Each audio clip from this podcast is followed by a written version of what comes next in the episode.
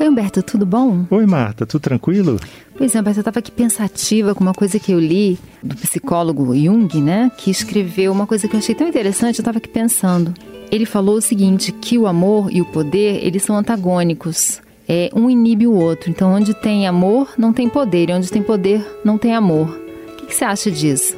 Você é, sabe que você está me lembrando, assim, uma coisa, uma relação que existe até na, na vida da gente, no caso, por exemplo, de quem é poderoso, e como, por exemplo, um rei. Uhum. O rei pode ser poderoso, mas será que ele é amado? Pois é, porque o fato dele ser muito poderoso, as pessoas não ficam à vontade, elas se sentem inibidas, elas, elas têm medo, né? Então, quando existe muito poder, existe propriedade, existe coerção, é difícil ter amor.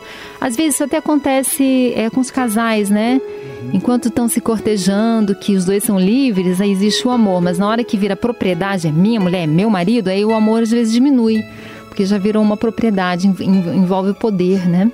Não, e... Isso é um perigo que pode Não. acontecer. Nem sempre acontece, mas pode acontecer. Pois é, mas é, nessa relação, na verdade, a pessoa olha para o outro como se fosse um espelho dele, né? Porque ela não permite que o outro seja diferente, né? É, e eu acho também que tem, tem a ver com, a, com as duas formas da gente estar no mundo, o modo ser e o modo ter, né? O amor é um, é um verbo, é algo que a gente faz. Então, é no modo ser, né? O amor funciona no modo ser. Quando você vai para o modo ter, quer dizer, é meu marido, minha mulher, meu filho, meu isso, meu aquilo, aí você já entrou no modo ter. E o modo ter, ele tem tudo que você tem, você pode perder. Uhum. Então já existe o controle, já começa a existir poder, já começa a existir coerção e o amor tende a diminuir. Não, e aí você tem uma relação transformada em prisão, né? Na verdade você não tem parceria, você tem um carcereiro, né? Que fica controlando o outro, monitorando o outro para que ele eh, só caminhe pelos caminhos que ele deixa, que ele autoriza. É, o controle, né? Verdade. Mas, mas é interessante essa ideia, né, de que realmente o amor para florescer ele tem que ter pouco poder e o poder inibe o amor. Você pode imaginar que um ambiente de muito poder é um ambiente que tem menos amor do que um ambiente em que não tem tanto poder. É, não, isso... Em que as pessoas são mais igualitárias, né? É, e não você permite ao outro que cresça, né? Porque se você está podando o outro para que ele seja parecido com você, você não permite que Sim, o outro cresça. Sim, que o outro se manifeste, né? Exatamente. É. Aí é, é aquela dúvida: eu quero alguém comigo ou eu quero alguém para mim? Isso. Né? Tem uma distinção que o, é, se faz muito no pensamento oriental, que são os inimigos próximos e os inimigos distantes, né? Então eles falam assim: o inimigo distante é aquilo que é bem contrário, vamos dizer assim. A raiva é inimiga do amor, ok. Mas existe o inimigo próximo do amor. O inimigo próximo é algo muito parecido e que se confunde. Então, o inimigo próximo do amor é o apego. Porque uhum. o apego parece com o amor, mas na verdade ele, ele inibe o amor. Se eu falo, é meu filho, tem que me atender, tem que fazer o que eu quero, isso é apego. Uhum. Ah, vai cuidar de mim quando eu for velho, vai ficar comigo, ele é meu filho, eu tenho poderes sobre ele, isso é apego. E isso já inibe o amor, que é querer que o outro floresça, que o outro seja feliz, que o outro é, se desenvolva, né?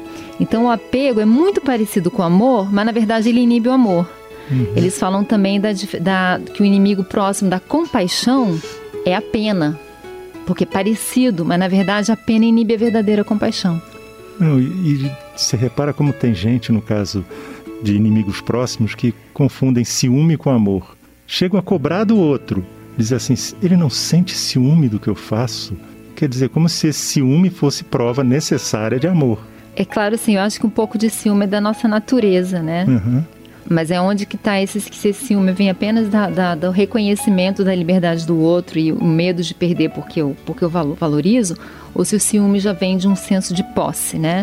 Uhum. E vai me ofender. Então, ofende quase um direito de proprietário. Isso é um pouco diferente, tem uma sutileza aí.